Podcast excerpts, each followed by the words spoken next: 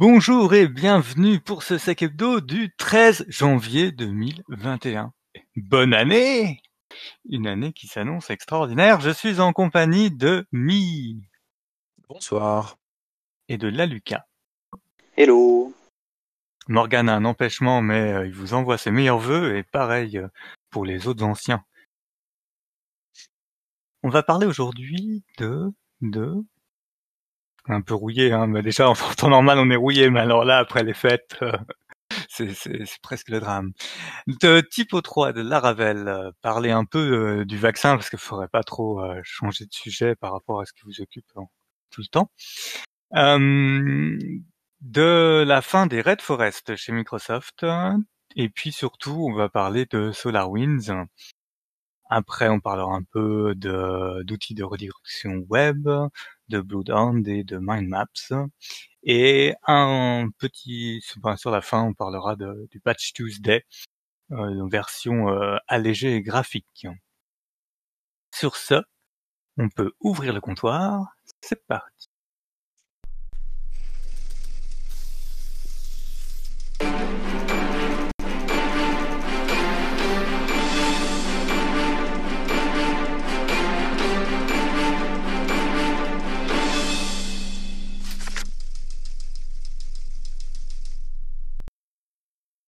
Et on commence avec euh, la Lucas qui va nous parler de... De, trois petits write-up. Donc euh, deux premiers write-up sur euh, Typo 3 ainsi que la Ravel et ensuite un truc un peu exotique mais particulièrement savoureux qui est un reverse engineering du vaccin pour le Covid, la Covid, It Covid.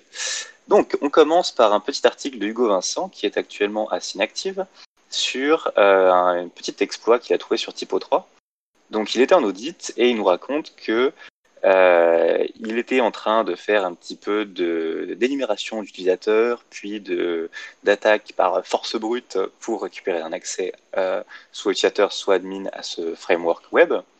Et d'un moment, paf, un petit crash et il s'est récupéré euh, une private key euh, de type 3, une encryption key. Et il se trouve que avec ce genre de, de secret du site, on peut ensuite forger euh, des paramètres, forger des paramètres valides, les signer avec un HMAC et les utiliser. Donc ça, un petit crash, un petit feed de clé, une petite fuite de clé, et ensuite on enchaîne sur une attaque par désérialisation sur PHP et remote code execution. Donc c'est un petit write-up sympa, c'est un petit comportement euh, assez particulier. Une fois de plus, hein, PHP nous régale, nous auditeurs. Donc, euh, si vous êtes auditeur, prenez le temps de le lire, c'est intéressant. Si vous êtes développeur, Blue Team ou juste euh, passionné, euh, prenez le temps de cacher les erreurs PHP en production. C'est important. Le deuxième exploit, donc le deuxième write-up, c'est Laravel de CFRIL qui est à Ambionix, aka Lexfo Under the Hood. c'est un Laravel qu'il a vu en audit qui avait son mode debug activé et euh, normalement, il n'y a pas de moyen simple d'avoir de l'exécution de code, mais il s'est débrouillé pour avoir, euh, une fois de plus, un PHP nous régale, un une moyen d'avoir de l'exécution de code avec un comportement très très original de PHP à base de wrapper, de double wrapper, euh, à base de modification de fichiers euh, in place et euh, de, de, protocoles détournés, une fois de plus, la magie de PHP. Donc vraiment, ce deuxième article ressemble à un challenge de CTF. Il est euh, magique à mes yeux. Euh, pour étant de le regarder, euh, ça régale. Et donc troisièmement, on sort des write-up d'audit classiques. On a Bertub qui nous propose un reverse engineering du vaccin Covid. Et c'est une fois de plus un bonheur à lire, ça a été traduit dans plein de langues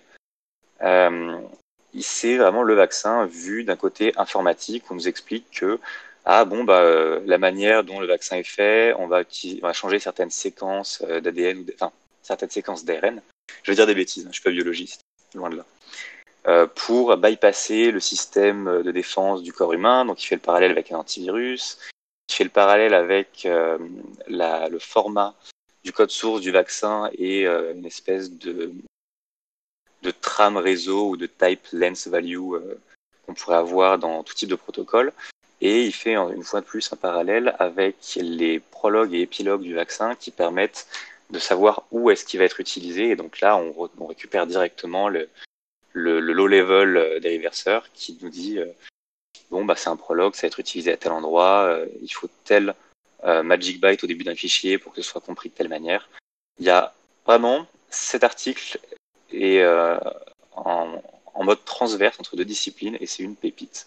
Et donc c'est suivi d'un deuxième article, toujours par Bertub, qui parle un peu plus des différents logiciels utilisés pour prendre un virus et en faire un, un vaccin, en extraire un vaccin, avec un, espèce de petit concours qu'il a mis en place. Je pense pas qu'il y ait de prix à gagner, mais un petit concours sur du logiciel open source libre et euh, quels sont les meilleurs euh, programmes, les meilleurs projets qui arrivent à régénérer le vaccin à partir du code source du virus? Donc c'est du bon, c'est un bonheur, lisez-le. Euh, voilà. Ouais, ça a l'air intéressant. Hein. Ah, c'est incroyable. Ce qu'il a fait, c'est incroyable. Les gens ont la conviction. Ouais. C'est ça. Alors là, la transition, bon, bah, en début d'année, on va dire qu'on en est dispensé, hein, euh, parce qu'on change complètement de monde. On va euh, chez Microsoft et Microsoft a mis à jour ses documentations courant décembre. Et on a tiré mon attention dessus euh, début du mois.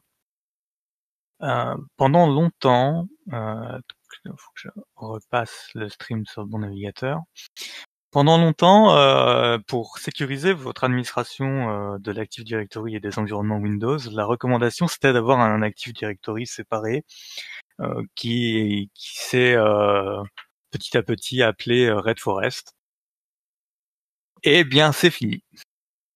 Microsoft tourne la page, ils ont déprécié, donc je sais, j'ai pas retrouvé depuis quand. J'avoue, j'ai pas trop trop cherché non plus, mais la, mise à jour du doc, euh, c'est 1er, euh, 1er euh, décembre, euh, 12, 12 janvier pour pour le retirement, mais les, les docs étaient à mi-décembre. Et donc ils disent que bah, c'était sympa, euh, tout ça, c'est cette Red Forest, c'était très cher à mettre en œuvre, c'était compliqué. Euh, et puis souvent, euh, c'était bien implémenté, mais les administrateurs comprenaient pas tout, et puis du coup, ben, euh, ils, ils, introduisaient par leur comportement des faiblesses dans, dans ce modèle. Et donc, c'est fini, vive le cloud. Voilà, c'est à peu près ce qu'ils disent. en fait, ils préparent le terrain à migrer tout le monde dans Azure AD. Et donc, euh, je pense que c'est une belle épine dans le pied d'avoir euh, cette, euh, cette Red Forest à gérer quand tu dois faire des migrations Azure. Mais globalement, ils tirent quand même des leçons qui sont qui sont assez objectives. Hein, c'est compliqué. Les attaquants ont des outils qui ont bien évolué, qui utilisent des méthodes qui font que faut arrêter de, enfin, faut commencer par faire des choses qui sont moins complexe. Et vous avez 1, 2, 3, 4, 5, 6, 7, 8, 9, 10, 11, 12, 13 articles euh, à lire qui sont pas forcément très longs, mais qui expliquent la nouvelle euh, façon d'approcher les choses de Microsoft, qui bien entendu euh, rejoint le fameux mot Zero Trust, où euh, ils disent bon ben vous avez euh, vos accès utilisateurs, vous avez vos accès privilégiés. Le problème qu'on a sur les environnements actuels, c'est la capacité à avoir des chemins qui permettent de passer d'un compte utilisateur à des systèmes privilégiés, euh, qu'il faut mettre tout ça sous contrôle. Donc c'était un des principes de, de, la Red Forest, mais qui vont faire ça euh, autrement. Alors après, il y a tout un blabla. Il y a des beaux graphiques. Hein, si jamais vous devez faire de la com interne euh, pour des équipes d'administrateurs IT, il, y a des, y a des graphiques assez intéressants. Après, il y a quand même un pavé qui s'appelle Strategic Assumptions. Cloud is a source of security. globalement, considérez que ce qu'on vous fournit dans le cloud, c'est forcément mieux exploité et mieux sécurisé que ce que vous avez chez vous. Donc c'est quand même euh, un des principes de base de euh, de leur de leur stratégie en disant euh, il y a de meilleures capacités dans le cloud, c'est plus facile, c'est plus rapide, il y a moins de maintenance et ça s'améliore tout seul. Magnifique. Euh, donc forcément, dans les euh, recommandations qui suivent, il y a beaucoup de choses liées à Azure AD, à leur stratégie euh, de, passwordless authentication. Mais il y a des vieilles recos qui restent, hein. parce qu'en gros, ils vous disent, je sais pas si je vais retrouver le schéma là, qu'il y a trois niveaux de sécurité. Il y a l'enterprise security qui va être globalement la base que vous allez appliquer à tout le monde. Ensuite, vous avez le Specialized Security pour des profils un peu avancés, et puis le Privileged Security où là on parle des administrateurs euh, IT. Et leur idée, c'est euh, à moindre coût, euh, enfin ce qu'ils vont appeler les quick wins, quoi, le, moindre coût sécurisé le plus possible. On va retrouver, alors est-ce que je me suis noté par là? On va retrouver bien entendu la création des comptes admin séparés entre les tâches normales et les tâches euh, d'administration, ce qui choquera personne, mais qui est toujours pas déployé partout. Les Privileged Access Workstation, par contre, euh, qui reviennent en force. Hein, euh, les machines qui servent à administrer les systèmes doivent être des machines séparées, soit dans Azure avec leur, système de provisioning de machines, soit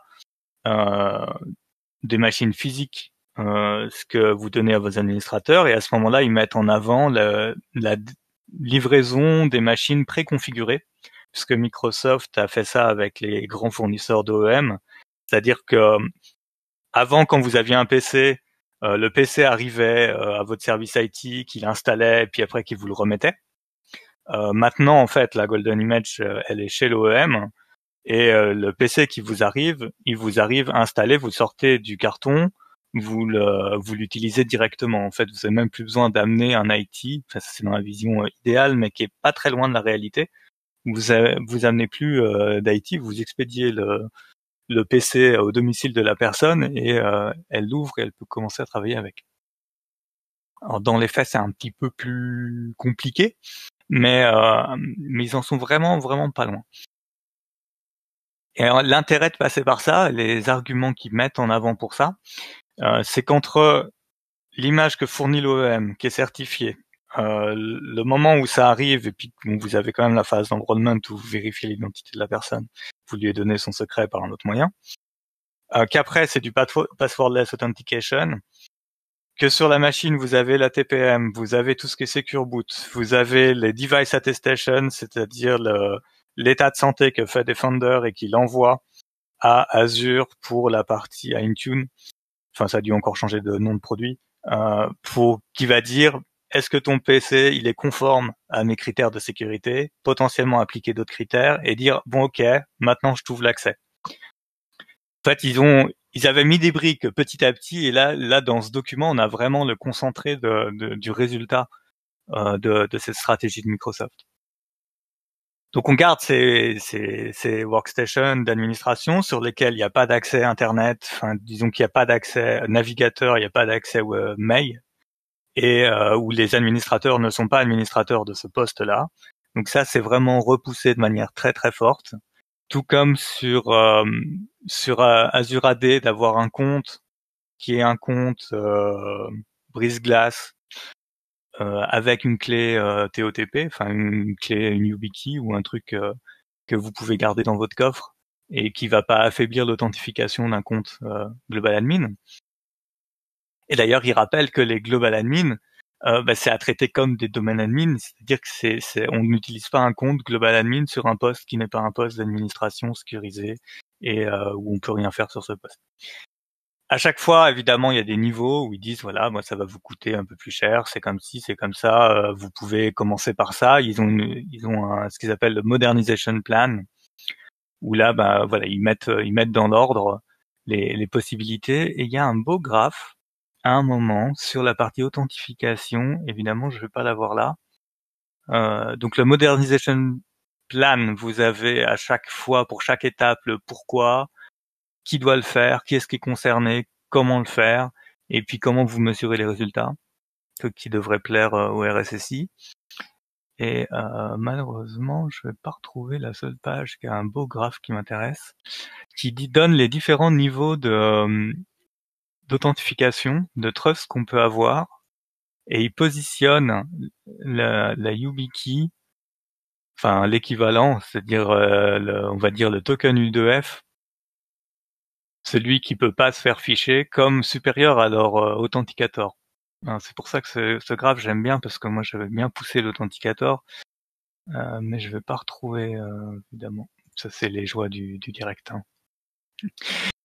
Donc dans toutes ces pages que vous direz, vous avez un graphe avec les différentes techniques de double authentification et le niveau que vous pouvez en attendre et donc lesquels sont encore applicables à leur tiers Enterprise Security, lesquels sont potentiellement applicables au Privilege Security et lesquels doivent être euh, appliqués pour les, comptes admin. Donc une mise à jour de la doc Microsoft qui est importante puisque ça fait disparaître un des gros points de recommandation sur l'AD on-prem. Et donc il y a quand même dans toute cette structure cloud une partie sur euh, sur la on-prem. Voilà, je vais vous souhaiter là-dessus une bonne lecture. Et euh, quel que soit le niveau de sécurité de l'AD, si vous installez des logiciels qui se font poutrer et qui ont des accès étendus, ben ça peut tourner mal. On va donc pouvoir parler de SolarWinds. Si on retrouve ah, je ne suis pas endormi, j'étais muté. Euh, oui, on va parler de SolarWinds. Alors, euh, qu'est-ce que SolarWinds? Si vous étiez dans une grotte euh, pendant presque deux mois, bah, vous ne savez pas ce que c'est totalement du tout. Bah, c'est peut-être un logiciel que vous découvrez, une plateforme, un nom comme ça. Voilà. Vous en des cauchemars. vous en avez peut-être fait des cauchemars, effectivement, si possiblement.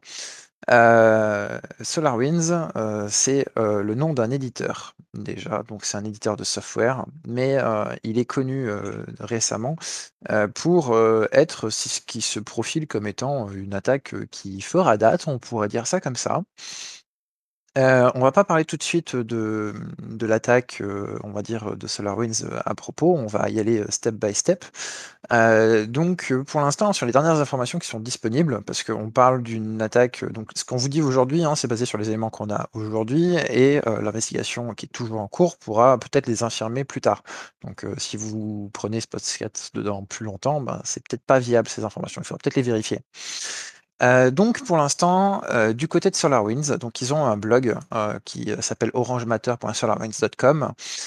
ils ont publié du coup, si je me trompe pas, le 11, oui tout à fait, c'est ça le 11, un blog qui s'appelle New Finding from Our Investigation and Sunburst. dedans, il y a une magnifique timeline qui va intéresser ceux qui suivent un petit peu. Et donc en fait, on apprend pour l'instant que l'investigation a déterminé que le 4 septembre 2019, des attaquants ont accédé euh, du coup au réseau de SolarWinds.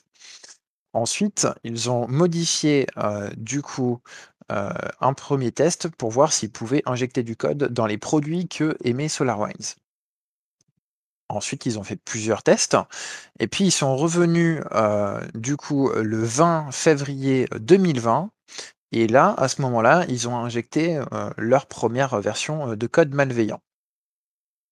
Ensuite, ils ont enlevé, une fois qu'ils ont fait ça, euh, leur code euh, qu'ils avaient euh, du coup déposé pour modifier dans les serveurs de build le code officiel d'un produit de SolarWinds qu'on va parler après. Donc là, on a une période, enfin une, une partie d'effacement de traces, ou du moins de tentative d'effacement de traces. Et après, du coup, on va avoir on va dire, une grande période qui n'est pas du coup dans la, timeline de, de SolarWinds. Et on reprend après, par contre, le 12 décembre 2020, quand SolarWinds, du coup, a été notifié de l'attaque de Sunburst. Et donc là, on arrive sur d'autres noms. Alors, avant d'entrer dans tout ce qui est Sunburst et compagnie, on va faire juste un petit nom. Donc, SolarWinds, c'est l'entreprise qui a édité le code. Ensuite, Sunburst, c'est le code malveillant qui a été introduit dans un logiciel qui s'appelle Orion Platform. C'est un logiciel de gestion NMS, euh, voilà, c'est classique, euh, c'est quelque chose qu'on peut trouver, euh, voilà. Sauf que eux, c'est un des plus gros providers au monde et ils sont très très utilisés. Ils s'intègrent vraiment très fort et on va parler après de potentielles conséquences que ça a pu avoir. Ensuite, vous allez avoir un autre nom qui a émergé euh, très récemment avec euh, du coup euh, la partie, on va dire, d'attaque chez SolarWinds. Donc c'est Sunspot, donc c'est CrowdStrike qui a nommé ça comme ça. donc ça concerne en fait la pièce de logiciel malveillant qui a permis en fait l'attaque chez SolarWinds et du coup l'attaque des serveurs qui ont buildé du coup le logiciel Orion. Enfin, on va avoir différents noms autres. Donc, on peut avoir, par exemple, Dark Halo, UNC 2452, etc. Donc là, on va faire une petite aparté. Donc Dark Halo, c'est le nom que donne Volexility à l'attaque qu'eux ils ont vue et qui se rapproche assez d'une autre attaque. Et on a après UNC 2452 qui est le nom de FireEye euh, qui euh, du coup euh, est la société qu'on va voir qui a quand même une certaine importance dans, dans l'histoire, mais c'est leur nom de tracking, donc c'est pas une nom d'APT ni un nom de FIN, donc chez FireEye c'est un peu compliqué. Donc là c'est un UNC, donc c'est un cluster d'activités malveillantes. Voilà. donc ça c'est pour la première partie. Donc maintenant, on va revenir euh, en décembre, comment on a appris ça. Donc il faut savoir que euh, on a appris ça euh, pas par SolarWinds directement qui était compromis, mais par FireEye. Pourquoi? Parce que c'est FireEye en fait qui a détecté du coup, euh, l'utilisation euh, chez eux d'un comportement anormal, pardon, et qui a fait du coup ce qu'on appelle une SEC disclosure. Donc, c'est un document officiel qu'ils sont obligés de présenter aux gendarmes de la bourse américain quand il leur arrive un incident de sécurité quand ils sont cotés aux US. Dedans, le premier était pas très clair, mais il parlait déjà d'outils de Red Team de FireEye euh, volés. Donc au début, on s'est orienté sur euh, une investigation potentiellement euh, d'attaquants malveillants qui en voulaient à FireEye et autres, mais pas plus spécifiquement que ça. On a appris au fur et à mesure euh, des heures, euh, que ce soit à travers des leaks euh, de rapports de, chez Microsoft ou, autres sources, que en fait c'est un peu plus compliqué que ça et que les outils de FireEye n'étaient qu'une petite partie insignifiante de l'attaque. Donc, au fur et à mesure, on a commencé à avoir du développement au niveau de cette histoire, et notamment au niveau du code malveillant d'Orion. Donc là, on va parler de, ce code malveillant. Donc en fait, Orion, c'est un logiciel de NMS. Dedans, euh, la plateforme Orion, c'est un peu la base de plein de produits que vient fixer SolarWinds après avec des petits modules, etc. Cette plateforme-là, euh, elle a euh, dans son, code malveillant, du coup, été insérée une classe de, de, code où dedans, en fait, ben, il y a une backdoor à l'intérieur. Alors, la backdoor, on ne va pas la détailler aujourd'hui parce qu'on pourrait passer vraiment une émission dessus, je pense, mais on va en donner quand même quelques, quelques idées. Donc, c'est euh, extrêmement bien fait et extrêmement bien intégré au code.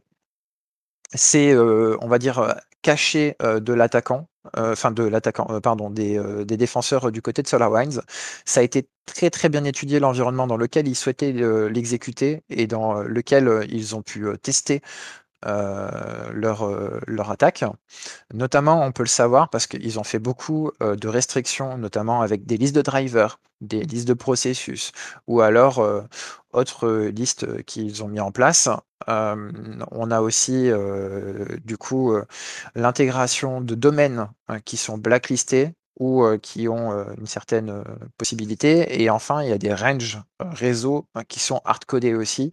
Et selon, certaines, selon certains scénarios ou certaines informations qu'ils reçoivent, déjà, il ne va pas y avoir les mêmes effets avec ce code-là.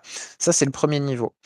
Savoir que beaucoup d'entreprises ont effectivement reçu ces, mises à jour piégées. Donc, si vous voulez savoir les numéros de version, etc., vous regarderez dans les sources de l'épisode. Il y a un lien dedans de SolarWinds où vous pourrez voir du coup les versions qui sont piégées si vous le découvrez aujourd'hui, ce que je ne souhaite pas pour vous. donc, nous revenons. Donc, c'est piégé, les domaines et les réseaux.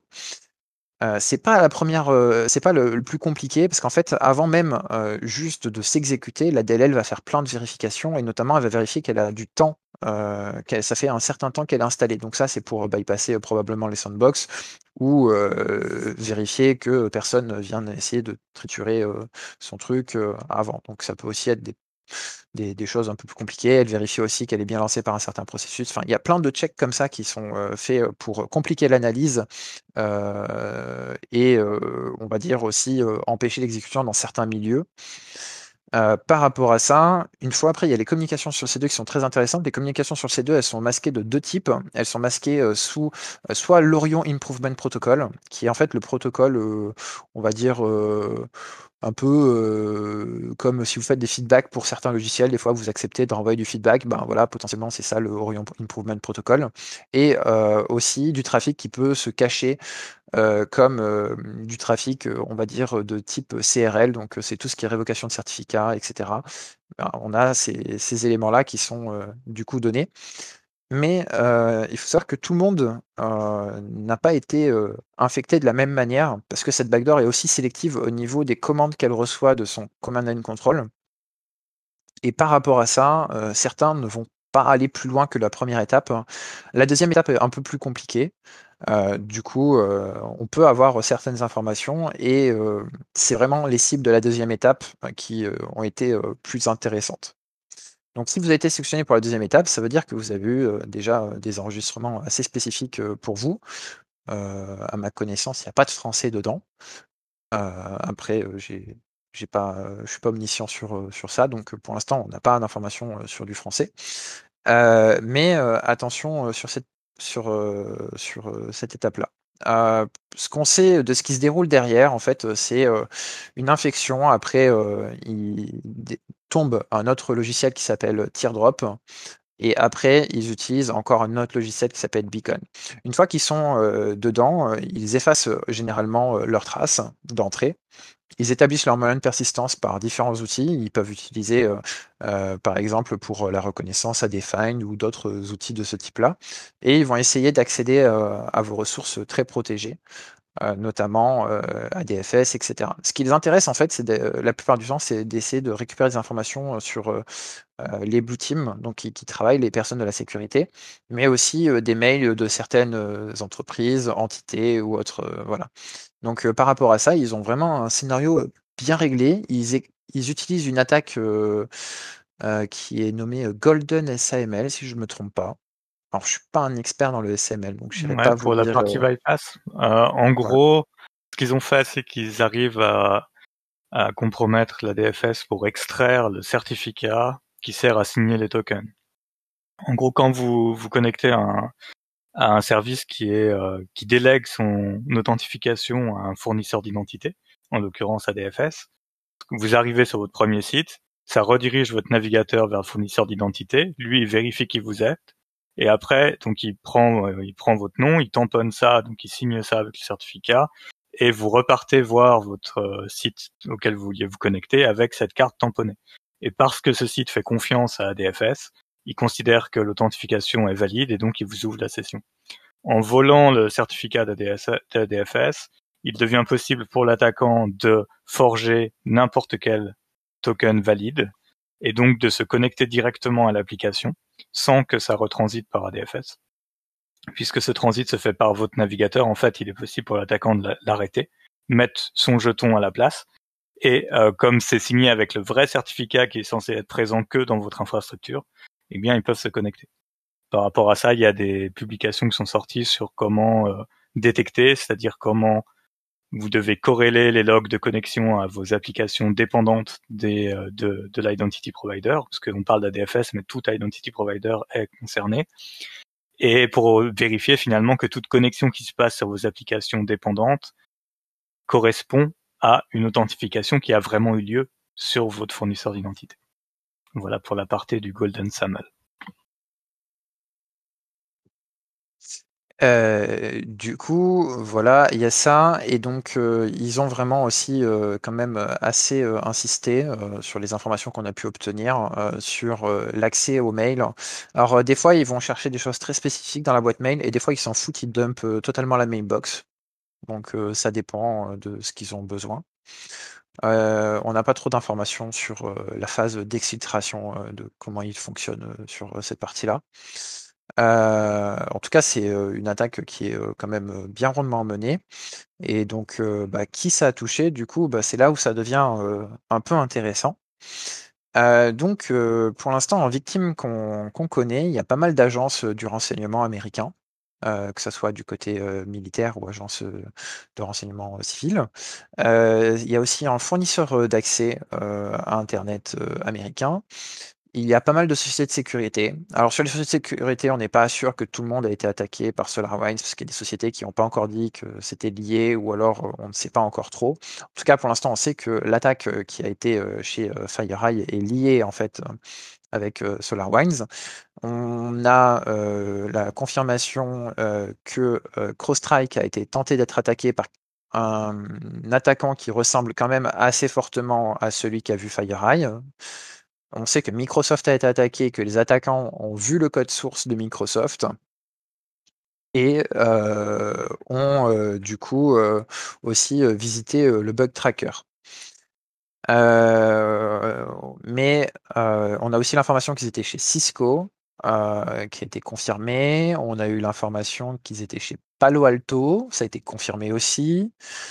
Euh, et non confirmé, mais dont les TTP euh, peuvent ressembler, euh, c'est aussi une partie d'un avis. Donc c'est quelque chose que, que moi j'aimais l'hypothèse de manière très faible, hein, parce qu'on a vraiment très peu d'informations dessus, mais Mimcast qui s'est fait voler un certificat qui, qui sert aussi à signer ce type de transaction récemment. Donc potentiellement ça peut être ça. Euh, il est aussi intéressant de noter que euh, ce groupe-là n'a pas utilisé que l'entry point euh, de SolarWinds, selon les informations qui sont disponibles aussi.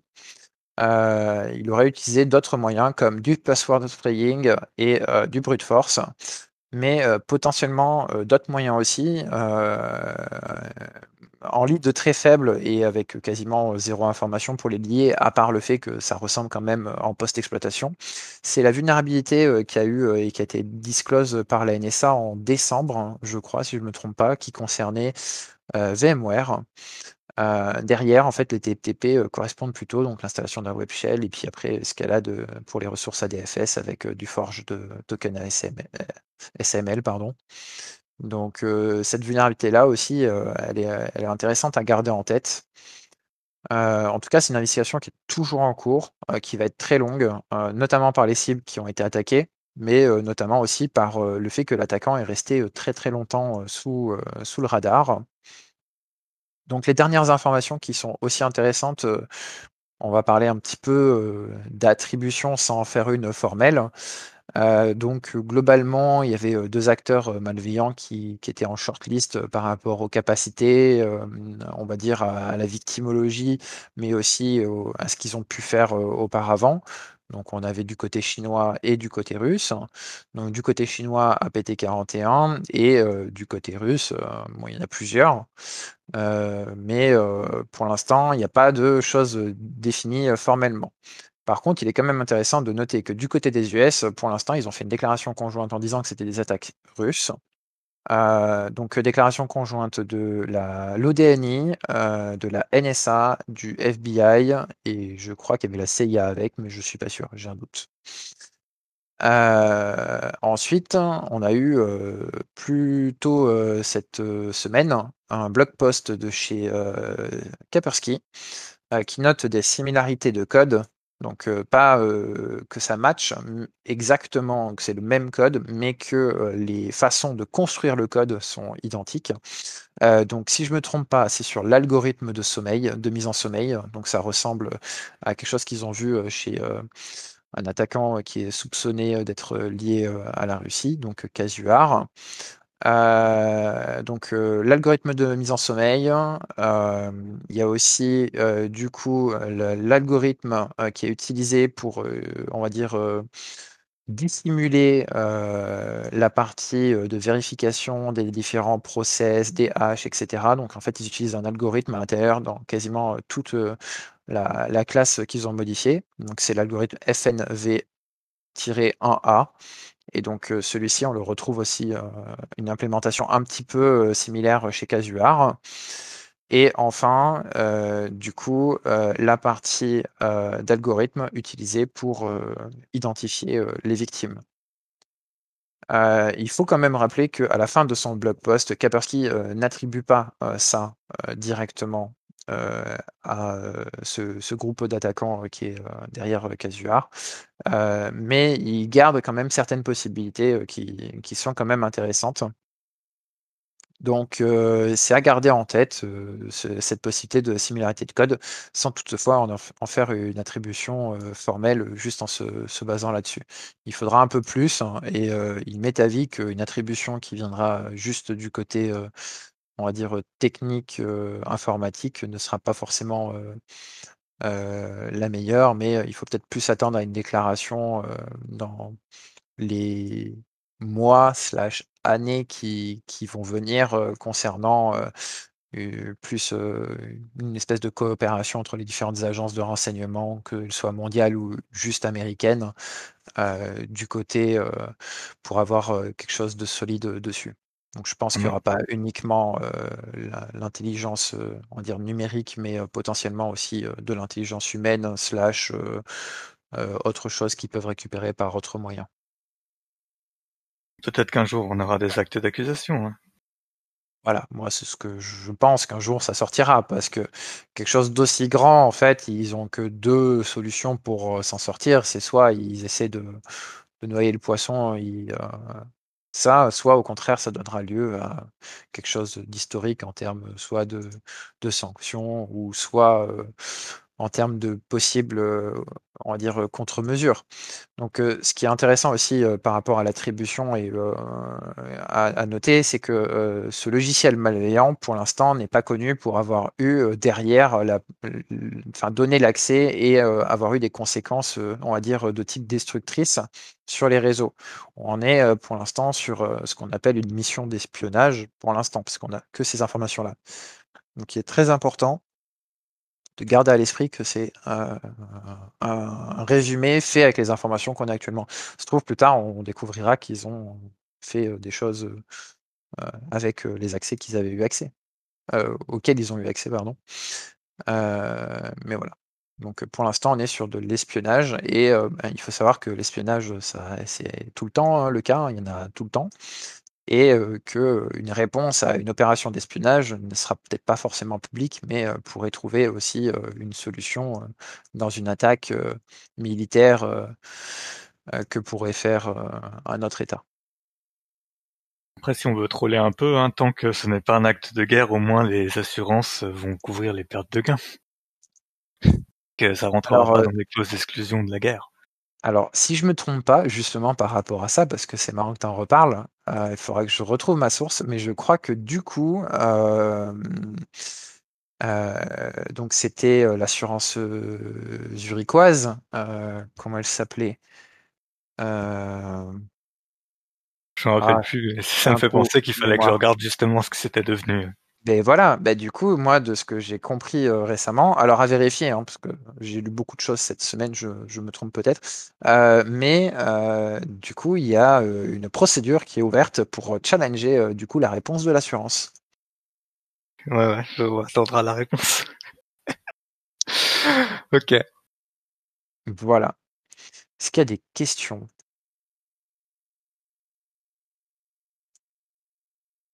A priori, euh, dans le chat de live, euh, tout le monde est content. Euh, on va voir, on un peu comment ça évolue. Hein.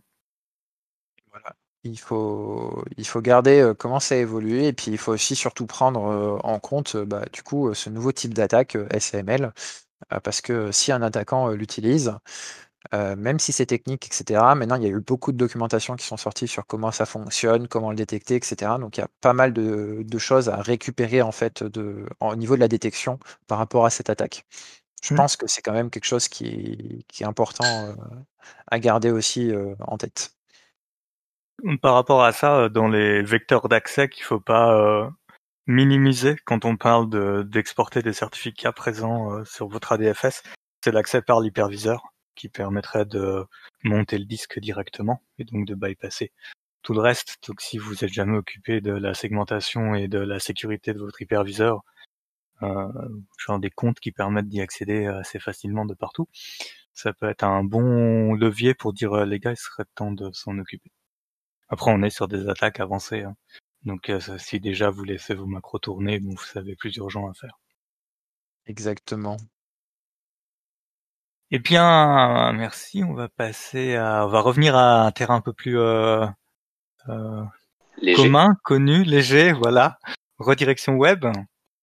Tout à fait. Alors, redirection web ou redirection dans un sens plus général, la présentation d'un petit outil sous forme de web de site qui s'appelle 1 microseconde ou 1u.ms. Euh, c'est juste un nom de domaine et en fait cet outil vous permet, euh, lors de vos attaques, pentest, whatever, de euh, faire tout un tas d'attaques. Donc ça peut être, ça peut être du, du, DNS rebinding, à la SSRF, au bypass de certaines attaques avec des redirections.